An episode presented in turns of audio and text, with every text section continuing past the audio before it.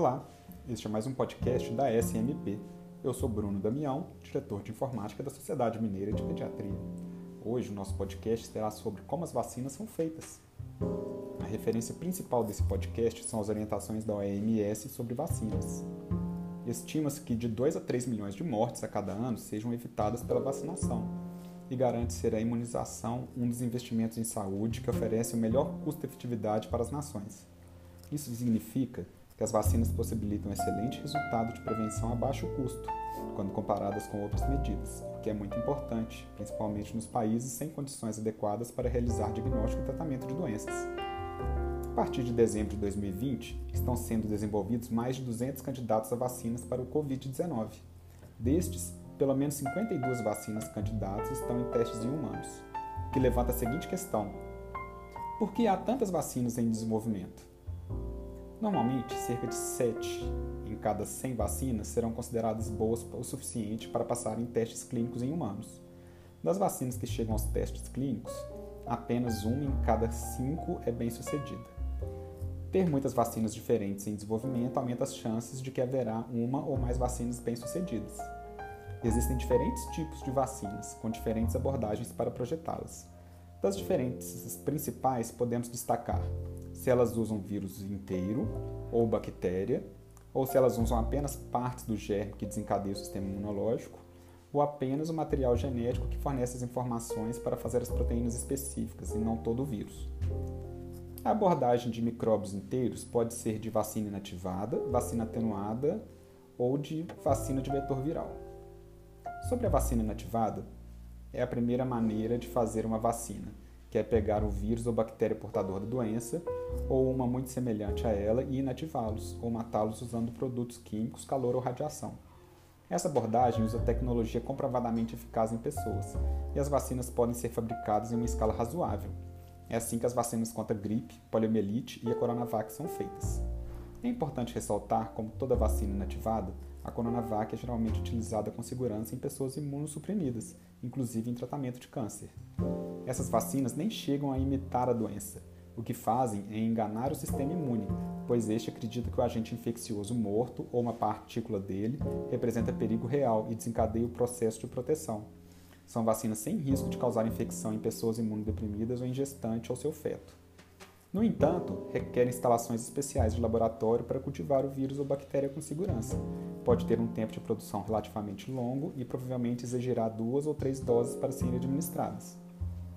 Já a vacina de vírus vivo atenuado usa uma versão viva mais enfraquecida do vírus, ou é muito semelhante a ele. A vacina contra o sarampo, cachumba e rubéola e a vacina contra a varicela são exemplos desse tipo de vacina. Essa abordagem usa tecnologia semelhante à vacina inativada e pode ser fabricada em escala. No entanto, vacinas como esta podem não ser adequadas para pessoas com sistema imunológico comprometido. As vacinas atenuadas podem produzir condições semelhantes às provocadas pela doença que previne, como febre, por exemplo. Mas em pessoas com sistema imunológico competente, isso é muito raro, e quando ocorre, os sintomas são brandos e de curta duração. Já as pessoas com doenças que deprimem o sistema imunológico ou os que estão em tratamento com drogas que levam à imunossupressão não podem receber esse tipo de vacina. O mesmo vale para as gestantes. E por último, a vacina de vetor viral. Essa usa um vírus seguro para fornecer subpartes específicas, chamadas proteínas, do germe de interesse, para que possa desencadear uma resposta imune sem causar doenças. Para fazer isso, as instruções para fazer partes específicas do patógeno de interesse são inseridas em um vírus seguro, o vírus seguro, então, serve como uma plataforma ou vetor para entregar a proteína do corpo. A proteína desencadeia a resposta imune. A vacina contra o ebola é um exemplo dessa técnica, além da AstraZeneca, da Johnson e da Sputnik, e esse tipo pode ser desenvolvido rapidamente.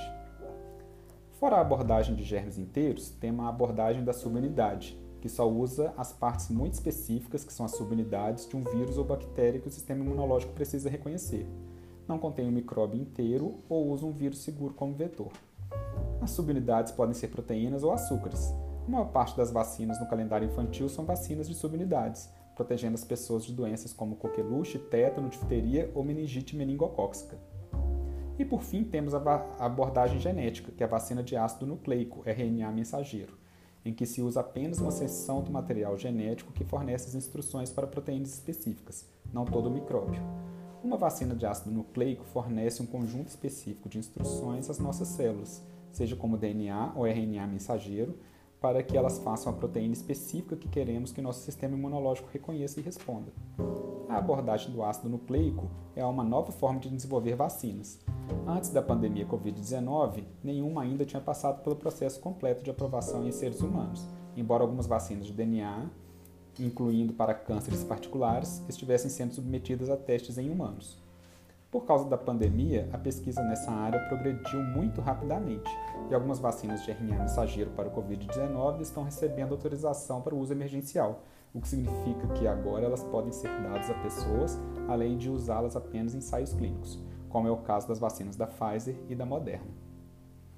Para essa e mais informações, acesse o nosso site www.smp.org.br. Acompanhe os nossos momentos científicos e as nossas redes sociais, como Instagram, YouTube e Facebook. Obrigado e até a próxima!